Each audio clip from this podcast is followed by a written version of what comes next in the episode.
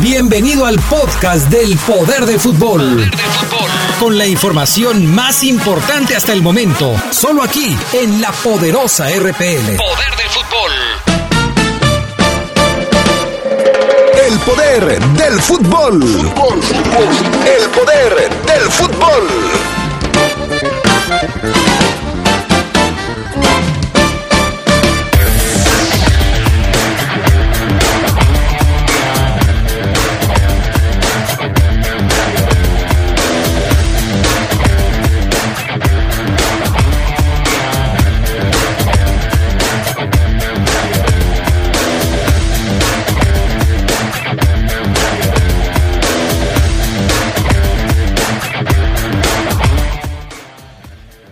La Fiera sigue imparable, vence al campeón Monterrey y está en la cima de la tabla.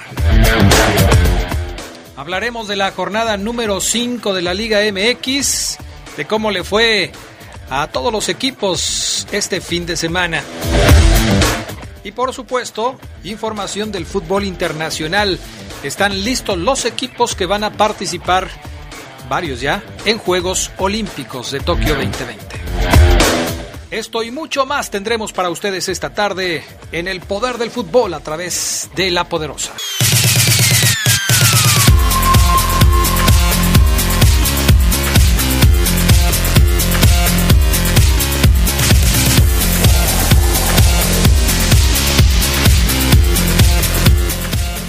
¿Qué tal amigos? ¿Cómo están ustedes? Muy buenas tardes, bienvenidos al Poder del Fútbol, la edición de este 10 de febrero del año 2020. Qué gusto saludarles y llevarles toda la información que ya tenemos preparada para ustedes. Yo soy Adrián Castrejón y saludo a los compañeros que ya están aquí, listos para participar. Fabián Luna Camacho, ¿cómo estás? Buenas tardes. Hola, ¿qué tal mi estimado Adrián Castrejón? Buena tarde, ¿cómo estás? Eh, yo muy bien, muchas gracias. Un saludo a toda la gente que ya escucha esta enfermedad que es el poder del fútbol. Adicto, uh, un saludo a todos los adictos y enfermos al poder del fútbol.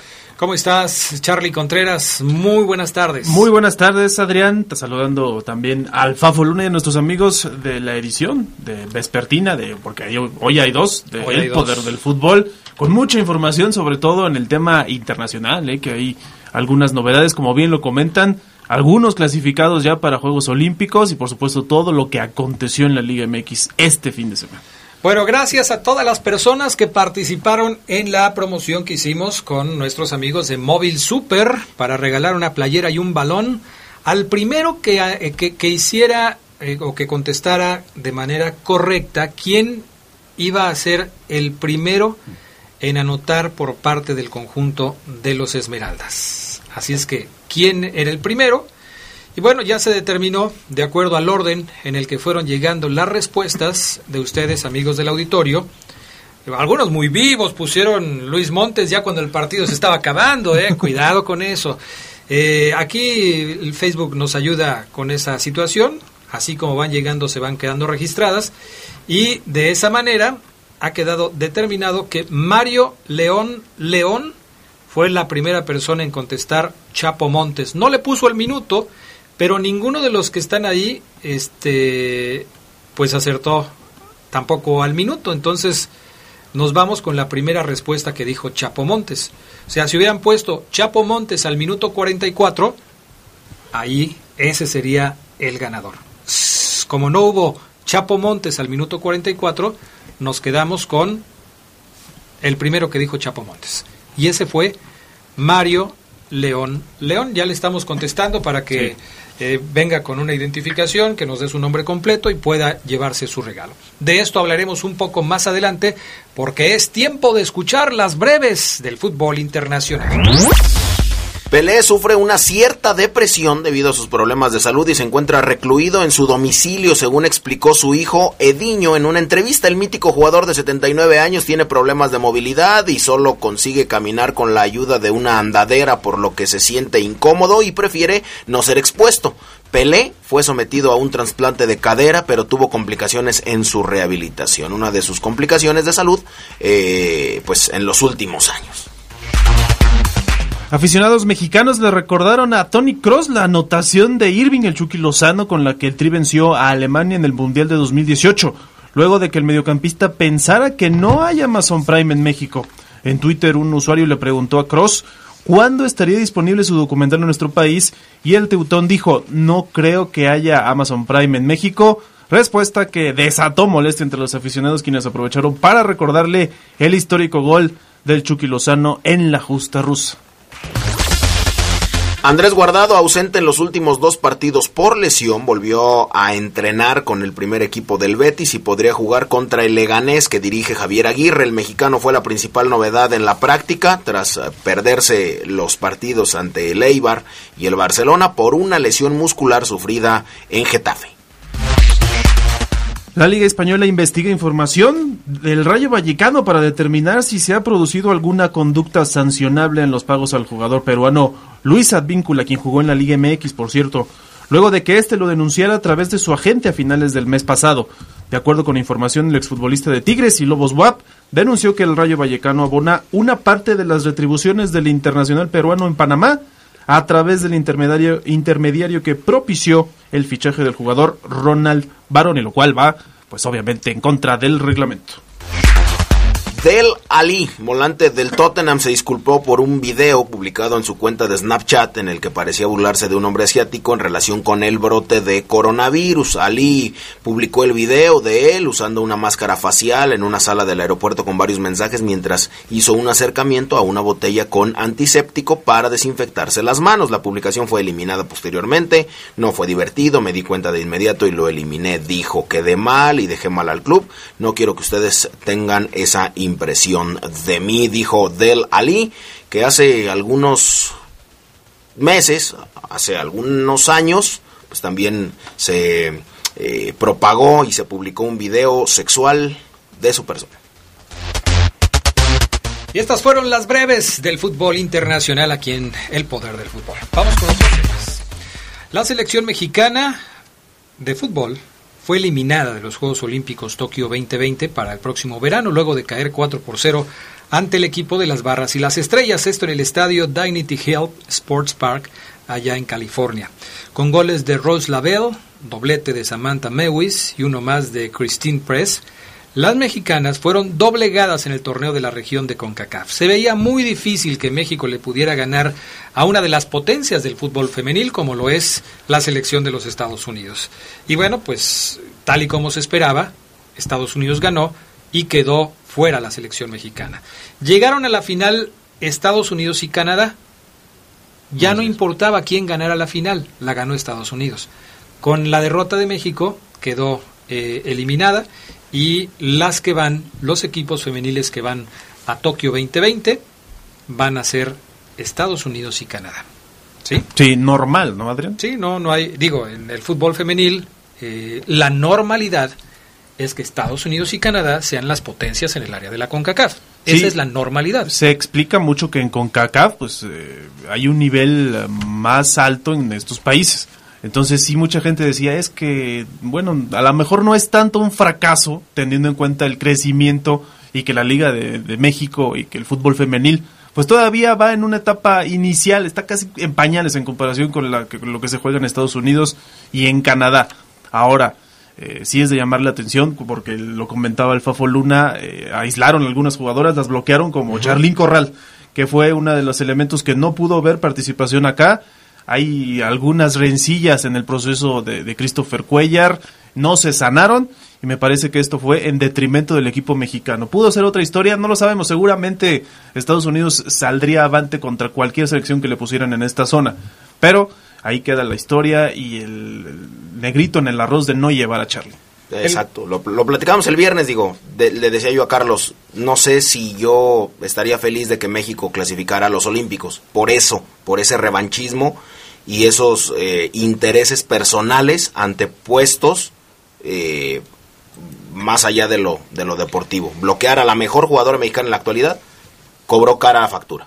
Y el partido clave no era el de este fin de semana contra Estados Unidos, el partido clave era contra Canadá, que quizás tenía un nivel de dificultad un poco más abajo que ganarle a Estados Unidos, y en esas circunstancias México hubiera podido enfrentar a una selección, de haberle ganado a Canadá, hubiera enfrentado a Costa Rica y la historia pudiera haber sido diferente, sin que signifique que haya sido así. Pero perdiendo contra Canadá, le toca enfrentarse a Estados Unidos y ahí sí las cosas pues ya se sabía que Y el preolímpico estaba pensado para que tanto Estados Unidos como Canadá pues pasaran, ¿no? A Juegos Como sucede generalmente en los torneos de la, de, de, la FIFA o de los Juegos Olímpicos. O sea, son sembrados para que vayan los equipos más fuertes. Si se da una sorpresa, será bienvenida, pero así son sembrados. Ahora, hay más equipos clasificados al fútbol olímpico. Así es, por supuesto. Ayer terminó el preolímpico sudamericano en Colombia. Colombia quedó fuera. De hecho, en un ratito escuchamos a... Ya estamos hablando del varonil, ¿no? Exactamente, ya hablamos del varonil. Antes hablábamos del femenil. Escucharemos a, a, a Nico Benedetti. Bueno, se queda fuera Colombia, se queda también fuera Uruguay, de Cáceres y de Maraviñas.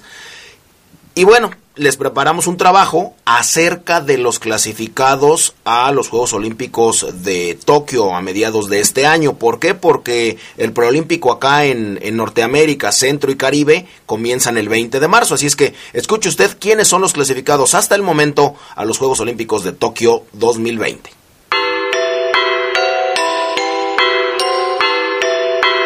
El preolímpico que se disputaba en Colombia ha llegado a su fin y con él se definieron los dos clasificados para los Juegos Olímpicos de Tokio de este año. La sub-23 de Argentina se había quedado con el título una fecha antes de la jornada final, por lo que había obtenido el primer cupo. A su vez, Brasil se impuso al albiceleste para relegar a Uruguay y quedarse así con el segundo boleto a Japón. El certamen que se disputará entre fines de julio y principios de agosto en Oriente tendrá entonces a la canariña su campeón reinante. Serán 16 naciones participantes y la mayoría de ellas ya inscribió su nombre en la mencionada cita. En Sudamérica, Argentina y Brasil fueron los dos mejores del torneo en la Conmebol tras ganar sus respectivos grupos y acabar en los dos primeros lugares de la fase final. En Europa, España, Alemania, Rumanía y Francia fueron los cuatro que accedieron a través del campeonato sub-21 de la UEFA que se disputó en Italia el año pasado. En África, Egipto, Costa de Marfil y Sudáfrica ocuparon los tres primeros puestos durante la Copa Africana Sub-23 de Naciones que los clasificó a los Juegos Olímpicos. En Asia, Corea del Sur, Arabia Saudita, Australia y el anfitrión Japón participarán en representación a esta región. Para definir a los clasificados, se jugó en enero de este año el Campeonato Sub-23 de la AFC en Tailandia. En Oceanía, Nueva Zelanda se apoderó del torneo preolímpico de la OFC 2019 para quedarse con la única plaza a Tokio. En Norteamérica, Centro y Caribe, el preolímpico se jugará entre el 20 de marzo y el 1 de abril. Se decidirán las dos selecciones para los Juegos durante el preolímpico de la CONCACAF que se jugará en Guadalajara. Habrá ocho participantes. Prácticamente los clasificados a los Juegos Olímpicos de Tokio 2020 están listos. Con producción de Jorge Rodríguez Habanero para el Poder del Fútbol. ¿Quién más? ¿Quién más? ¿Quién más? Fabián Luna.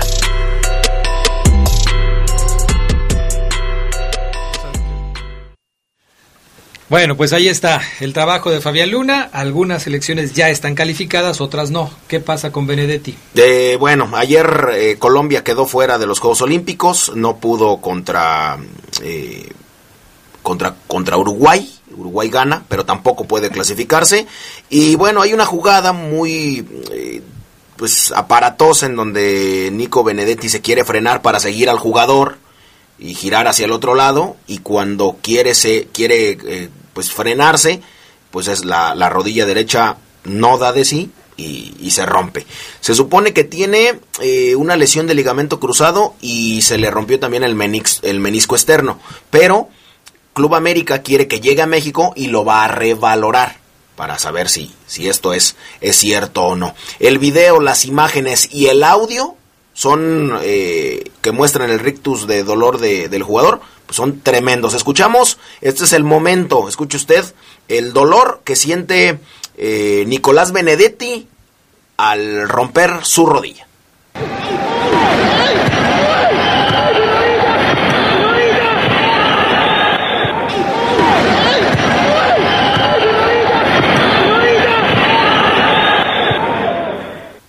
Terrible momento. Sí, mi rodilla grita, mi rodilla. Y sí, la verdad es que los que hemos sufrido esa lesión, hijo mano, mi rodilla. Así dicen, ¿no? Sí, Adrián, mi rodilla. Mi rodilla. Vamos a pausa y enseguida regresamos para ver cómo va... Eh, ¿La rodilla de Sabanero? ¿Cómo, va a llorar ah. Fabián Luna ah. ahora que Nico Benedetti ya se rompió? Que los jugadores que le prestaron el América a la selección de Uruguay, a los de Colombia y a todos, no sirvieron para maldita la cosa. Vamos a pausa y enseguida regresamos.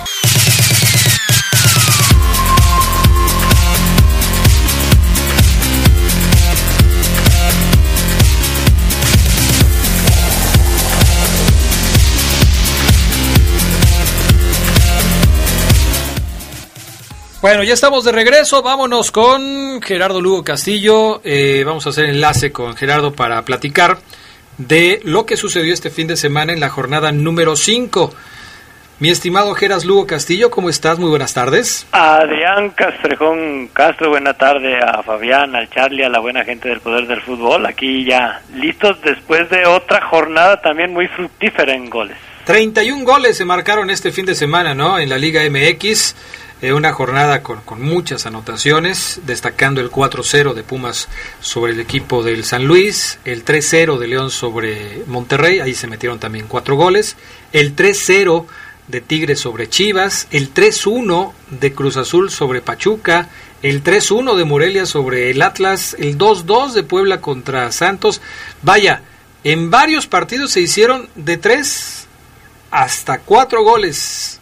La verdad es que una jornada muy productiva, Gerardo Lugo. ¿Cuál fue el, el encuentro que más destacarías de este fin de semana? Fíjate que hay, hay, hay, para mí dos por destacar, en, en especial, eh, sobre todo el de Pumas San Luis, donde un Pumas que parece ser, parece ser que no se, no se cae, como nos había acostumbrado en otras, en otras jornadas, y que el Pumas va, va un tanto en serio, ubicándose como sublíder general por debajo del, de León, ¿no? Un partido que, que sí yo yo lo vislumbraba más cerrado por lo que venía haciendo el, el San Luis de, de, Memo Vázquez, sin embargo, todo fue para el cuadro universitario. Bueno, ustedes, muchachos, tú, Charlie, ¿cuál destacas? Pues a mí, de los que vi, creo que, fíjate que obviamente el León Monterrey me pareció bastante disparejo por lo que sucedió, la expulsión pero el Querétaro América tuvo buenos pasajes, eh, de, sobre todo en el juego cuando Querétaro empata. Antes de eso también había tenido algunas oportunidades. El Pío Herrera, el equipo del Pío Herrera batalló, pero este América también solventó el resultado y hay que decirlo. Ya parece que está tomando un ritmo. No, no pues obviamente las ausencias van a seguir porque van a llegar apenas los jugadores a adaptarse a, a lo pues que viene. Unos van a llegar, otros ya mejor ni van a llegar, ¿no? Sí, como el caso, como de, el caso de Benedetti. Pero sí me parece que ah, fue el, uno de los juegos más destacados porque Chivas no presentó nada en Monterrey.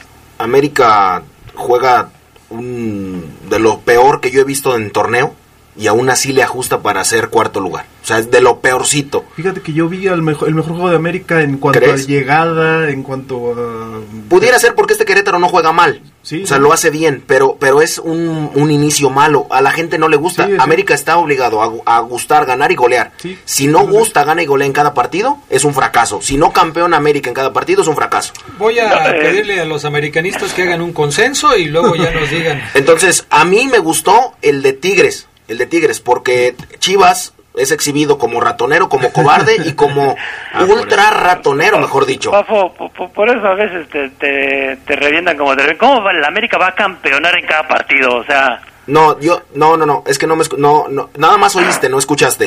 Es que sí dijiste, pero... Es que- No, yo dijiste. dije, yo dije, si no gusta, gana y golea. no, dijiste, si no campeona en cada partido. No, no en cada, gusta. bueno, tú, Pues sí. bueno. eh, La idea es esa. La descalificación ante la argumentación que te doy. Tú bien sabes que quise decir yo cada torneo, no cada partido. Pero bueno, nada más eh, a la pregunta expresa de Adrián Castrejón, ¿cuál es el que nos había gustado? A mí me gustó el Tigres contra Chivas. Exhibieron tremendamente a Luis Fernando Tena, que no sirve para maldita sea la cosa, igual que los colombianos en América. Bueno, Valencia, Guiñac, dos veces exhibieron a, a- a- a las Chivas. Este es el cántico de la afición de Tigres para Chivas, porque eh, cantaban y ya lo ven y ya lo ven. Chivas no existe sin Santander, un árbitro que les ha ayudado en los últimos tiempos muchísimo. Aquí lo tienen.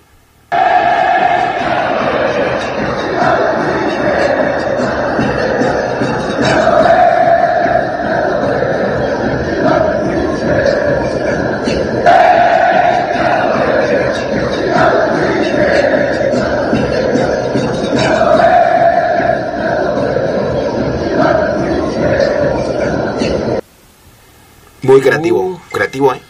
Creativo. Vaya, vaya. Eh, creativo en comparación con algunos burritos que el sábado asistieron al Estadio León y le gritaron de todo a Rodolfo Pizarro, mentándole la madre, faltándole el respeto, Pizarro también por ahí como que les hacía así de soy el, el maestro de la orquesta y demás, mucho más creatividad el, el cántico de Tigres a algunos burritos que asistieron a zona A al Estadio León el sábado.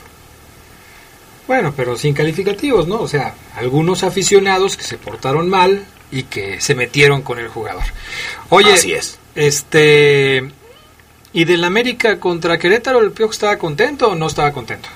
Estaba contento, estuvo contento porque bajas, lesiones y demás, e insisto, y América tiene que seguir siendo América, no hay justificación para que América no sea América.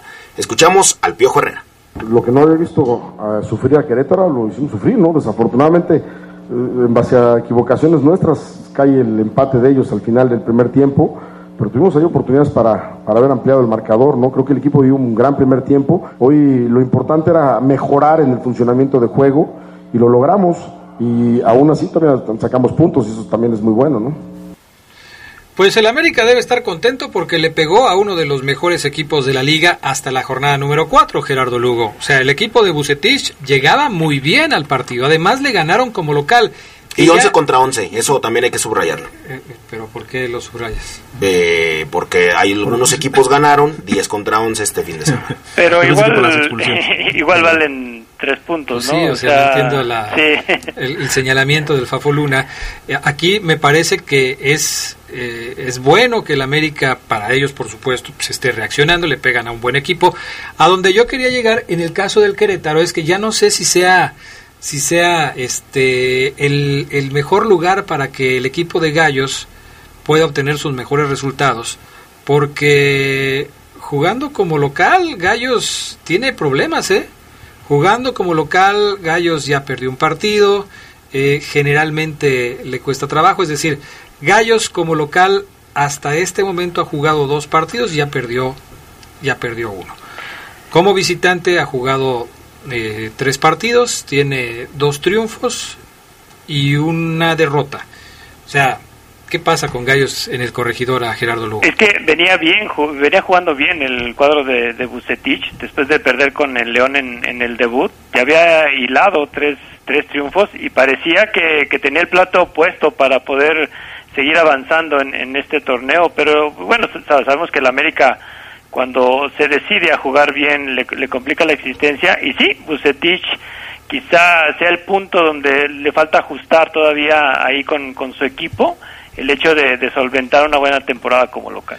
Bueno, señores, Cruz Azul parece, parece que va en serio. Ah, lo mismo que dijiste de Pumas hace un momento, parece que lo podemos aplicar con Cruz Azul.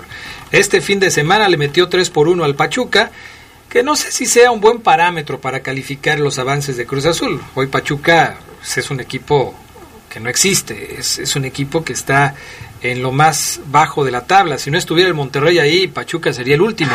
Pero eh, pues hay que darle su mérito a este equipo de, de, Cruz Azul que parece que va creciendo, que parece que va empezando a encontrar un mejor fútbol. La semana pasada creo que un accidente del fútbol le roba el triunfo en Toluca por aquel gol o por aquel error de Corona. Ahora las cosas fueron diferentes, un 3 a 1 muy claro de Pachuca, de Cruz Azul sobre Pachuca, ¿no? Ahora no sé qué opine Geras, eh, pero Cruz Azul está sacando los puntos que tiene que sacar contra los equipos que llegan como víctimas en cierto modo, ¿no, Geras? Es que precisamente es, es, es, lo que hablamos, ¿verdad? Y aquí, pues igual no sé si también eran 11 contra 11 o, o no, ¿verdad? Como para minimizar un triunfo como esto, porque cuando le ganas a un equipo que va mal, eh, era la obligación, pero no le ganas y es muy criticado, ¿no? Yo, yo creo que aquí son los partidos que debes de aprovechar.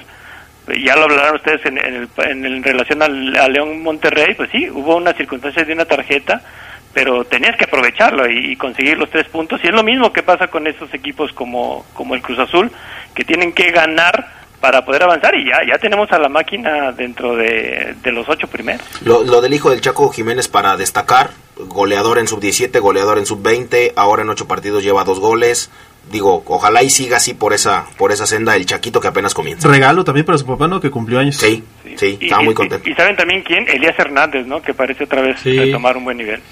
Ahí sí, ¿le vas a reconocer a Cruz Azul, Fabián Luna, el ¿Qué? hecho de que ganó con 11 el partido ante el Pachuca o, o tampoco cuenta ese? Mm, sí eh, cuenta porque... A un, a un, Tuzo al minuto 90. Sí cuenta porque le expulsan a un Tuzo hasta el minuto 90. Okay. 11 contra 11. Nada más para comentar lo de Juárez, ¿no? Sin verme fronterizo, sí, sí, claro. pero Pero anda bien el yo equipo. Ni, yo ni iba a hablar de Juárez. ¿Por qué sacas a Juárez Porque aquí? es tercero general, le ganó a los Invictus Nada Rayos. más por eso. Eh, Juárez, eso sí, Josgar Gutiérrez es, fue factor, pero sí, el equipo de Juárez para mí es una grata sorpresa y qué bueno, ¿no? Que haya otros equipos en el panorama en buen momento. Gabriel Caballero ya había demostrado que tiene algo como técnico, ¿no? Ya había conseguido un ascenso que finalmente no se pudo concretar por aquel tema de, de- de- del librito y fue con el que ascendió a Cafetaleros, ¿no? Y que finalmente sí. no se pudo, no Así es, pudo sí. subir. Con Juárez empezó ahí Lento, pianito, sí. pero pues ya consiguió una victoria frente al América en el Azteca, Liga Victoria ahora jugando contra el Necaxa, que estaba dentro de la zona de los ocho mejores. Eh, hay que darle su mérito, su reconocimiento a este equipo de Juárez. Este, ¿Es tu segundo equipo, Charlie, o nada No, que ver? no, no tengo segundo equipo, pero pues obviamente el cariño por el equipo de la ciudad. ¿no? Y ¿Cómo mi- no tiene segundo equipo? No, ¿tú ¿Así de plano? Ni el Real Madrid, ni el Barcelona. El segundo equipo de Adrián Castrejón es el América. Primero le va a León, después a América. En la vida. Eso es una calumnia. Este, Fíjate que lo decía Carlos y, y a mí también me llena de gusto que haya otros, Otros equipos, equipos, ¿no? en el panorama. Juárez, Querétaro y Necaxa. Esos son esos tres. Interesante. Y bueno, nada más mencionar antes de despedirnos lo de Nico Castillo, ¿no? Que dejó un mensaje en el Instagram cuando salió del hospital y dice, hoy después de muchos días en el hospital me voy agradecido, bendecido, caminando eh, con vida y pierna intacta. Gracias a todos los doctores que me hicieron posible esto. Hoy tengo un partido aparte y no lo voy a perder. Digo, pues todas las buenas vibras, ¿no, Geras? Para, Sí, sí, claro. eh, para el buen Nico Castillo. Sí, lo hemos dicho muchas veces, primero está el ser humano que, que el jugador, ¿no? Así es. oye, de Cruz Azul, ¿ya se sabe algo de Igor Lichnowsky? Sí, ya se informó la gravedad de su lesión después de la incertidumbre que se viviera respecto a lo que presentó saliendo lesionado en la victoria 3-1 contra los Tuzos. El conjunto cementero dice que tiene un tipo de lesión, eh, un esguince en el tobillo derecho, según informó el club en comunicado. Así que el tiempo de recuperación va a ser de una a dos semanas, sin Lichnowsky los siguientes dos juegos. Bueno, a ver cómo le pega a Cruz Azul, ¿no? Gracias, Gerardo Lugo. Ya en la noche platicamos, ya no nos dio tiempo, pero platicamos de- del triunfo de León sobre Monterrey. Triunfo importante para la fiera, ¿no? Claro, sí, si permite rápidamente un saludo a Héctor González, a Ernesto Gómez, a mi tocayo El Geras y a Adriana Flores del grupo Fiera Pasión que nos están escuchando. Sale pues, un saludo para todos ellos. Vamos a mensajes y enseguida regresamos.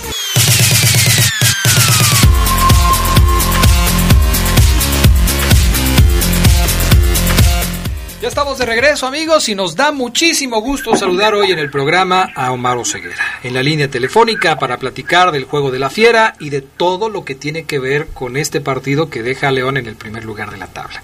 ¿Cómo estás Oseguera? Muy buenas tardes. ¿Qué pasa, mi estimado Adrián Castrejón, compañeros? Ya por fin equipo completo, ¿verdad? Eh, sí, sí, sí, equipo completo. Hoy tenemos equipo completo. Completito. Y mañana... Mañana. Hoy tenemos equipo completo. ¿Cómo estás, Oseguera? Oye, fíjate que me da gusto porque conozco a Fabián desde el año 2000, lo conozco. Y, es un tipo que lo que se propone lo consigue. Quizás le costó trabajo, quizás fueron años, pero es increíble cómo ha conseguido que el bloque de la 1.45 a las 2 sea el reporte Águila. Audio, ambiente de la lesión de, de- de un jugador de América que ni está con América. Declaración de Miguel Herrera. Parte médico de Nico Castillo. Análisis numérico del América y el futuro. Es un reporte Águila, Adrián, que ni, ni, ni socio Águila el programa tiene. O sea, lo ha no logrado, lo ha, lo ha conseguido, ¿eh? Bueno, cabe mencionar, Omar, que el, el- ¿cómo se llama? Mm, yo soy el editor, pero no soy el jefe de información. El jefe de información es Adrián. Entonces Adrián escogió que el audio de Benedetti estuviera en el segundo bloque. Si yo hubiera escogido, si yo hubiera elegido, yo no lo hubiera puesto en el segundo bloque, yo lo hubiera puesto en el primero. Pero Adrián Castrejón es mi jefe y él decidió. Si no hubiera habido un audio menos de América, si tú lo quieres ver así, ¿verdad? Porque la- hablamos de un preolímpico. Ah, pero no, pero- no, Adrián. Fabián Luna, no, no sé qué estás diciendo.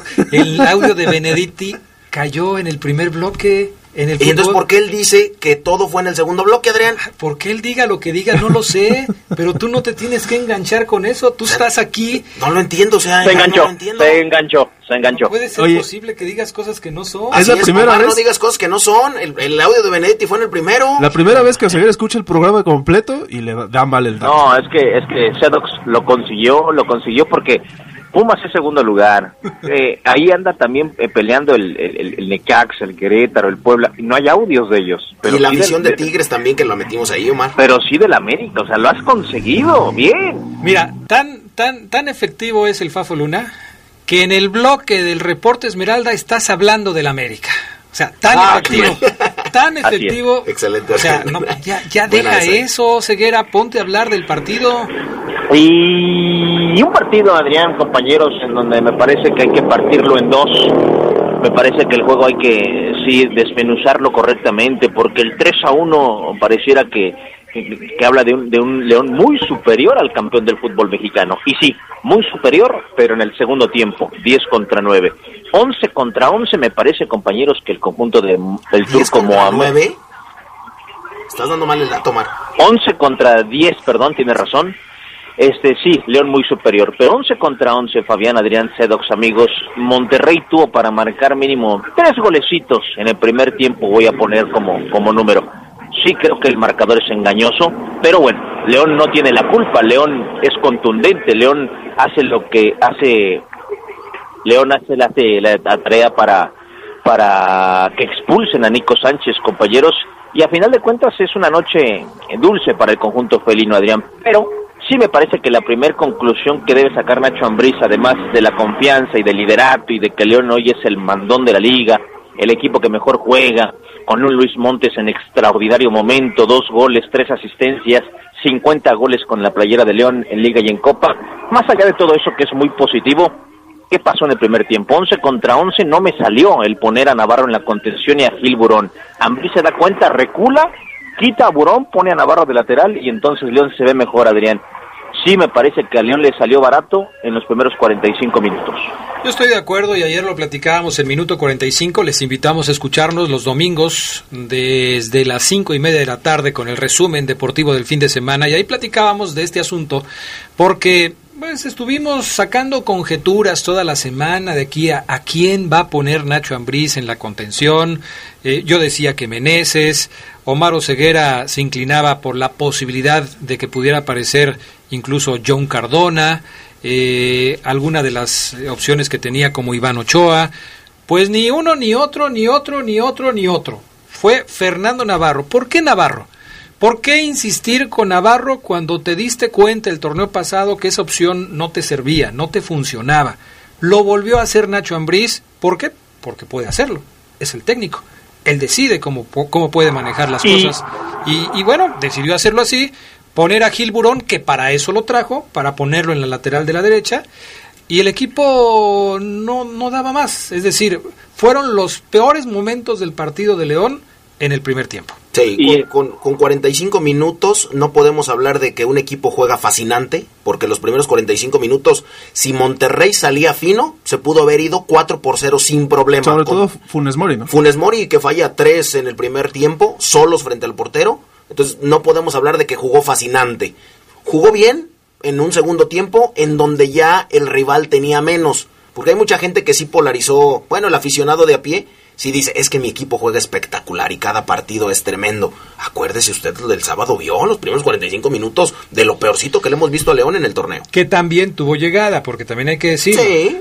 Fue, fue, fue un juego más parejo, es decir, en el primer tiempo Omar contaba un buen número de oportunidades de, de Monterrey y León también tuvo las suyas. Sin embargo, fue más parejo el partido. En el Yo- segundo tiempo las cosas fueron diferentes, Omar. Y yo creo, Adrián, compañeros, que lo de que lo de Ambriz en la primera, bien, Ambriz es un entrenador muy abierto, muy buen tipo, muy humano, cotorrea con, con los medios, con la gente. No es un Chepo, no es un La Volpe, no es un Matosas, es más cercano, se presta más Ambriz a una selfie, a una foto, a una reunión, a una charla. Pero también tiene su ego. ¿A qué voy? Ambriz nos quiso demostrar o quiere demostrar o quiere reiterar el por qué trajo a Gil Burón a, la- a León. Hay mucha crítica sobre Ambriz y sobre el club de por qué un chico de segunda división que no tuvo oportunidades en otros clubes la recibe en el León y le quita el lugar a, a, los laterales por derecha que pueda haber en las fuerzas básicas. Bueno, Ambris dice, Gil, te voy a poner contra el campeón. Tenemos que demostrar que no nos equivocamos, ni tú ni yo. Evidentemente, y yo no sé, Adrián, si Gil Burón vaya a volver a jugar porque lo exhibe, lo saca en el medio tiempo. No sé si algún golpe que no creo, algún tema muscular, pero lo saca eh, después del primer tiempo y entonces vuelve, hace lo que habíamos platicado, poner a Meneses y a Montes como, como, como contenciones, porque Ochoa ni siquiera salió a la banca, jugó con la 20, entonces sí creo que Ambrit, en base a su ego, compañeros, quiso confirmar el por qué trajo a Burón y no le salió. Ahora, para todos aquellos que nos decían, porque por ahí hubo varios, sobre todo a Omar y a mí, que nos estaban diciendo eh, en Twitter, ahí está, no le atinaron al, a los que nosotros habíamos dicho, a Meneses, a... Yo te había dicho como una opción muy lejana, Adrián, lo de Navarro, porque creí que Ambriz había aprendido. Pero era la quinta opción de las que platicamos aquí nosotros, para, para Ambriz fue la primera.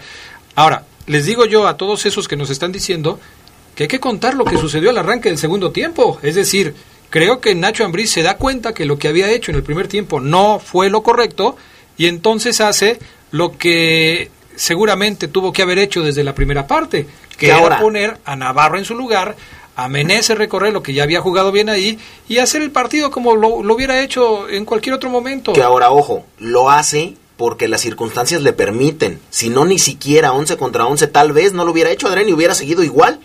O sea, las circunstancias, el, el tener uno más en la cancha, dice, ah, bueno, vamos a manejar el partido un poco mejor porque me lo permiten las circunstancias, pero ojo que si si se siguen 11 contra 11, quién sabe qué hubiera pasado. Eso es eh, eso es algo que pudo haber sucedido, no lo sabemos, pero pero tienes razón, o sea, Quizás el cambio de Nacho fue motivado también por Lo mejor que le pudo pasar a León es la expulsión. Sí, yo estoy convencido que 11 contra 11 hubiera sido otra historia y un mejor encuentro, la verdad. Y también me parece, compañeros, que Monterrey sigue sin despertar. Sí, Monterrey tuvo 3, 4 oportunidades de gol en el primer tiempo, pero no me parece que haya sido el super equipo. Yo veo un Monterrey que no despierta.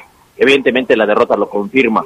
Porque si ustedes checan el resumen del partido o ven tienen la oportunidad de volver a verlo completo, se darán cuenta que quizás tres de las cuatro chances que tuvo Monterrey fueron errores clarísimos de la defensa de León hasta en pases de rutina. Es decir, Monterrey todavía no se encuentra en la cancha con esas variantes que nos mostró el torneo pasado. Funes Mori evidentemente no, no, no es el goleador, el killer, o no lo fue, mejor dicho, la noche del sábado, que sí lo fue quizás en, en la liguilla anterior.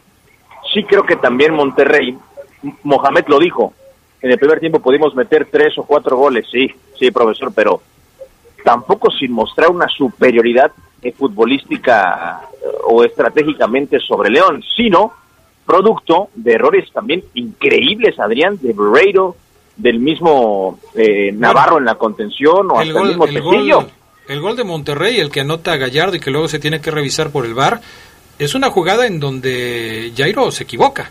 Es un error de Jairo en la salida. Y de ahí surge la jugada en donde termina el gol de, de Gallardo. Es decir, León sigue cometiendo errores individuales, errores que van al marcador. En este caso, solamente fue uno que fue al marcador. Hubo más, pero solamente uno fue al marcador. Y algo que, pero, pero algo que sí es importante decir es que, por lo menos en los números, la defensa de León ya puede decir, oye, espérame, tampoco me estés matando. Ya somos la tercera mejor defensa del torneo. León ha recibido seis goles en cinco partidos y los mejores equipos en defensa han recibido cuatro.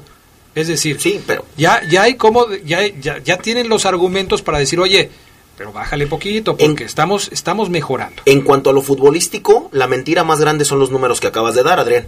Porque los que vimos el partido, sabemos que la verdad es que junto con el medio campo están para llorar. Bueno, por eso acabo de decir que los números respaldan a León, pero que se siguen cometiendo errores individuales que van al marcador. Sí, futbolísticamente la verdad es que en el primer tiempo sí hubiera, sí hubiera habido otros resultados y Funes Mori sale, sale, sale eh, conectado. Y hay mucha gente que dice, es que nuestro equipo es el que mejor juega, de hecho lo decía Almada y todo esto, ¿no? O sea, y no tiene de este torneo, tal vez tiene tres temporadas, digámoslo así, jugando bonito. Con ¿Quién? Nacho Ambriz, Ah. el indicado. Tres temporadas. El mejor en México. Lastimosamente, los campeones pues, han sido Tigres, Monterrey y América. Ese es otro asunto, ¿no? También que tiene como pendiente Nacho Ambriz. Yo creo que Y en me, eso coincidimos me todos. parece también, eh, compañeros, que decir que León le ganó a Monterrey 3-1 porque Monterrey jugó con 10 sería muy pobre el argumento, porque también hay equipos, ustedes lo comentaban, Cruz Azul con 10 se tienen que adaptar mucho mejor a la estrategia. Monterrey, el campeón con 10, no se puede comer 3 y no puede jugar tan atrás, tan precavido. Se tiró atrás, Adrián. Eh, Totalmente. Sedox, la verdad, tristísimo lo de Monterrey en el segundo tiempo. No sabía para dónde hacerse en lugar de que con 10 planteara otra estrategia. Yo creo que Monterrey con 10 dijo, híjole, es que es León, el equipo que mejor juega en el fútbol mexicano, repliego y no le salió. Pero ¿sabes qué? Mohamed sí intentó hacer unos cambios, Omar, y, Bueno, y no con- le salieron. con- Ofensivos, sobre todo con Pizarro. Con Pizarro cambió un poco el partido y preocuparon más a León, pero nada nada del otro mundo, ¿eh? Nada del otro Pero, mundo. y además, Carlos, dame el minuto en el que entra Pizarro y el marcador en ese momento y te darás cuenta. Ya lo, ya lo estaba perdiendo, exactamente. Vamos a pausa, regresamos enseguida, escucharemos lo que dijo Nacho Ambriz en la rueda de prensa después del partido, algunos apuntes interesantes del domador de la fiera.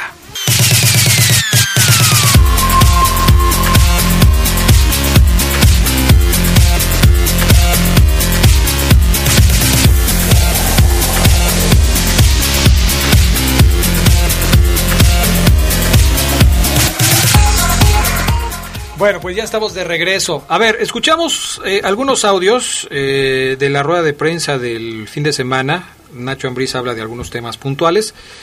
Quiero rescatar primero este, número 12, Pana, hablando de la contención, eh, donde utiliza Navarro y a Gil Burón. ¿Qué fue lo que dijo? Esto, escuchen. Mira, al final son las posibilidades que tengo. Lo, tenía, no sé quién me preguntó, alguien, alguien que fue que tenía pensado quién iba a jugar. Tenía dos opciones, poner a, a dejar a Pérez José normal y poner a Fidel para empezar a sumar minutos. Eh, al final, con el cuerpo técnico, nos decidimos que, bueno, así es cierto que aquí le, había un poco el, el pero había hecho un buen partido.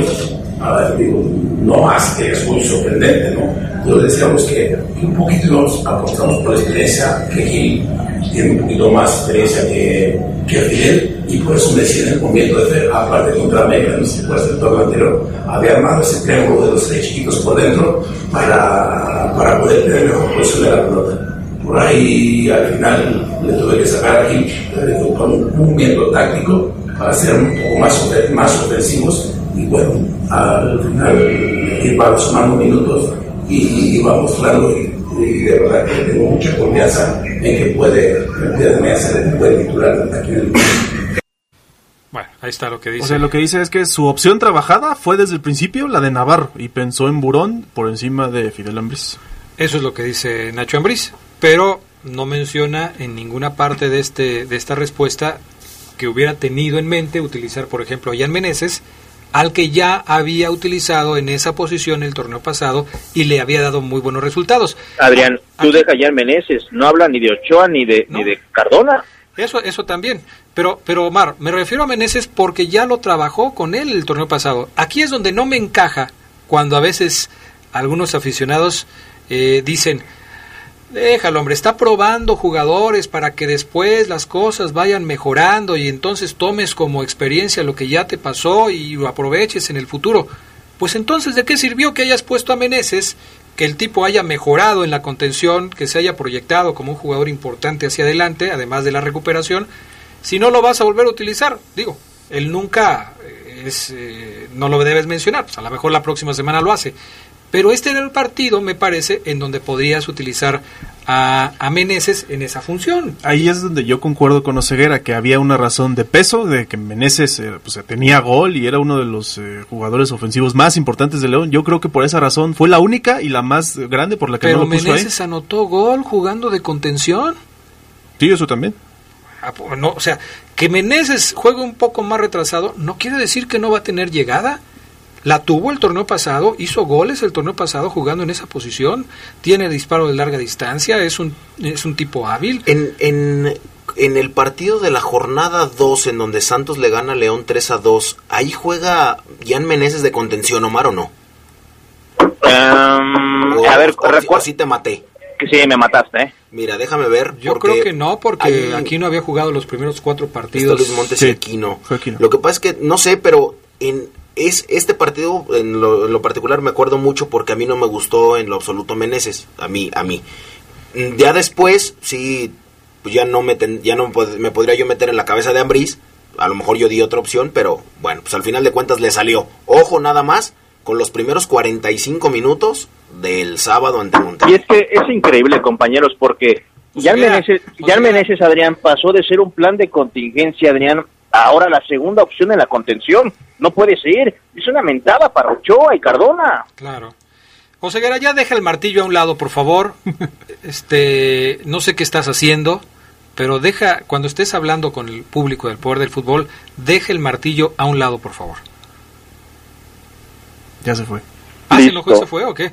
Listo. Ok, ceguera.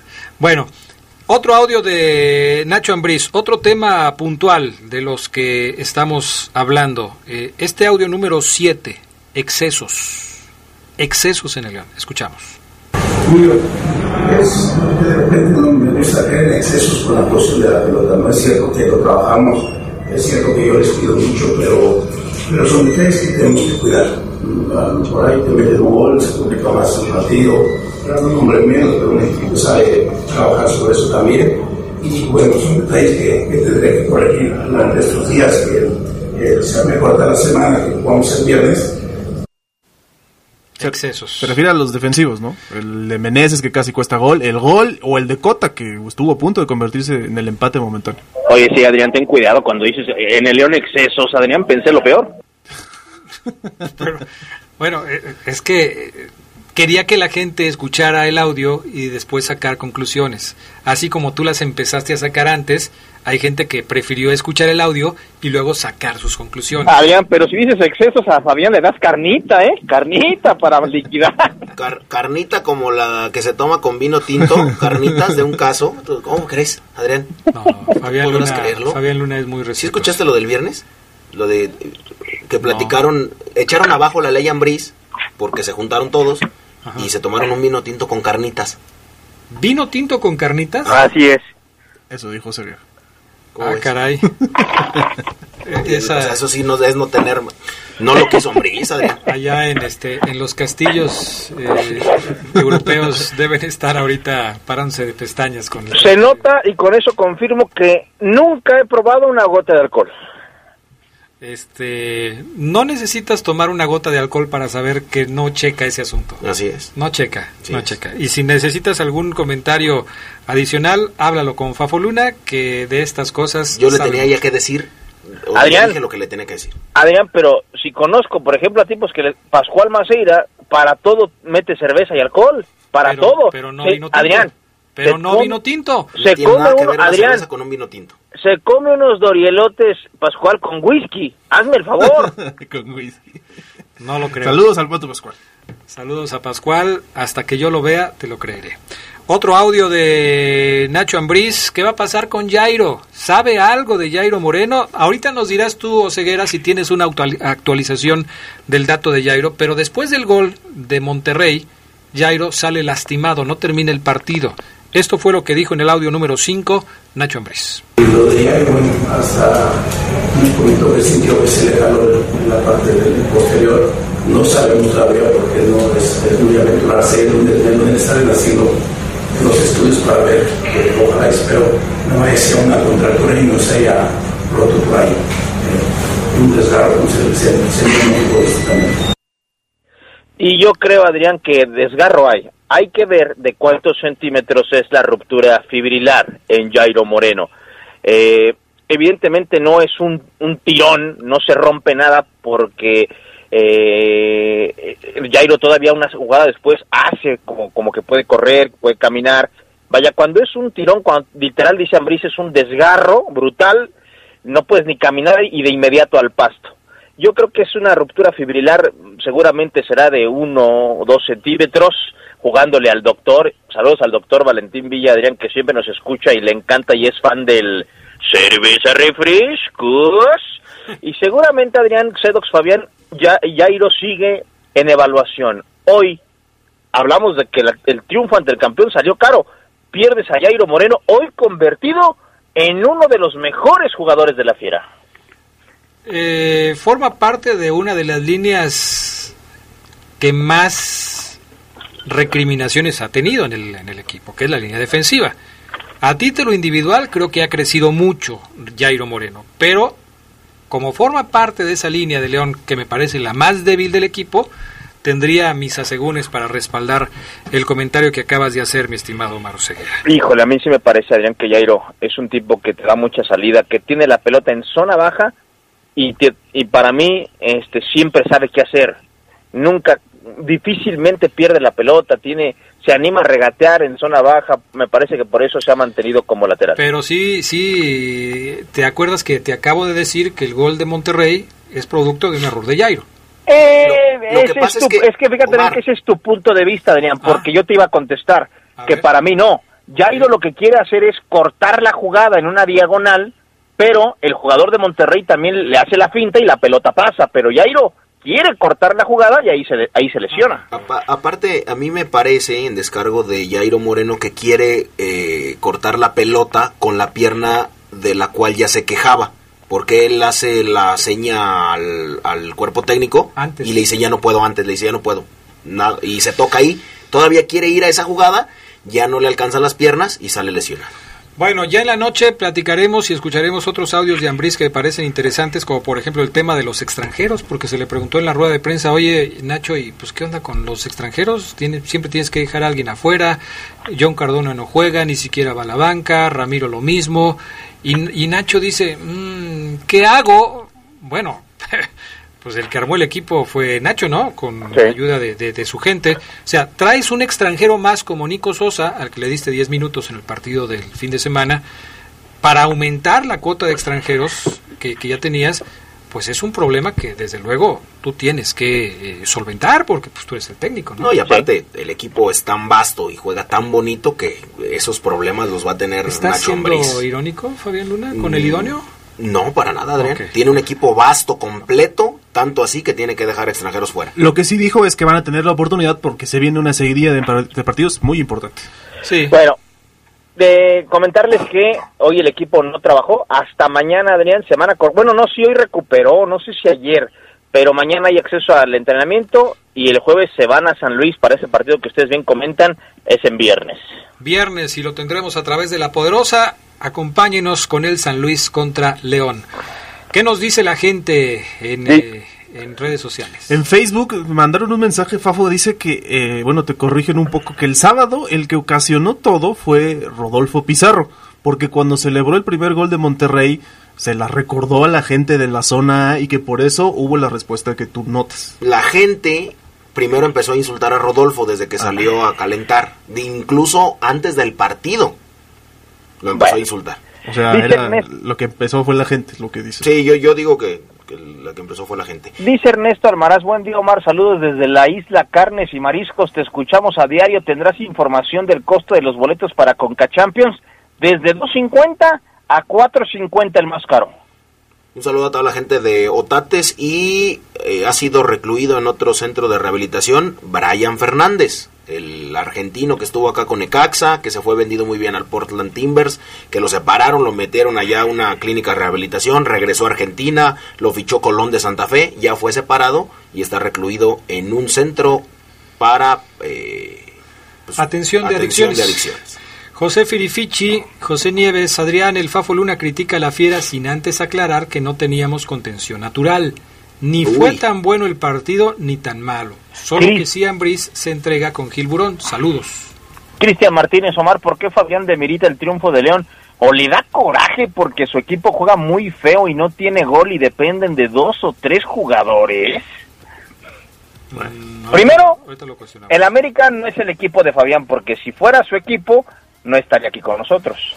Eh, sí, definitivamente. Estaría viéndolo en un palco por allá, ¿no? Se nos acabó el tiempo, señores. Gracias a todos. Son muchísimos los mensajes que nos llegaron pero pues no tenemos tiempo para... Te pongo un audio rápidamente, 10 segundos, Adrián, ahí te va. ¿Otro de América? A ver. A insultar a Rodolfo fue la gente de zona A. Desde que salió, desde que salió a entrenar, empezó a insultarlo. Ahí está. Lo mismo que yo vi, nos lo dice en un audio Ernesto Gómez. Y ya para finalizar, recordarles que tenemos preguntas en redes sociales, que nos comenten qué creen que fue lo que pasó para que Chapo Montes fuera el mejor jugador de León ante Monterrey, porque hace tiempo destacábamos a otros jugadores, a Mena. Oh, a ver, a ver. Carlos, Fabián, ¿fue, ¿fuiste a ver el partido de León al estadio? ¿Sabes qué es lo que más destaco yo de Luis Montes? La expulsión para ser el mejor jugador en el partido. Yo fui el sábado a, a presenciar el partido, no tenía nada que hacer. Me Pero no daban te, no, pesos. no te vi en zona de ahí. prensa. No te en no zona de había feria, prensa. Me voy a dar la, me voy a dar la, feria, la vuelta a ver si había Bueno, feria. ya nos vamos. Gracias. Ustedes disculpen aquí los altercados finales. En la noche nos vemos, Adrián, para más Aquí altercados. Aquí nos Sí. vemos. Gracias, Oseguera. Pagó el Fafo por ver a León. Qué bonito Jamás juega León. Que el Fabián le invierte y va a zona A. Increíble, increíble. ¿eh? Buenas tardes, buen provecho y hasta pronto. Gracias. Quédense en la poderosa. A continuación viene el noticiero. Hasta aquí la información más relevante del poder del fútbol. Escúchanos en nuestro siguiente podcast. Poder del fútbol.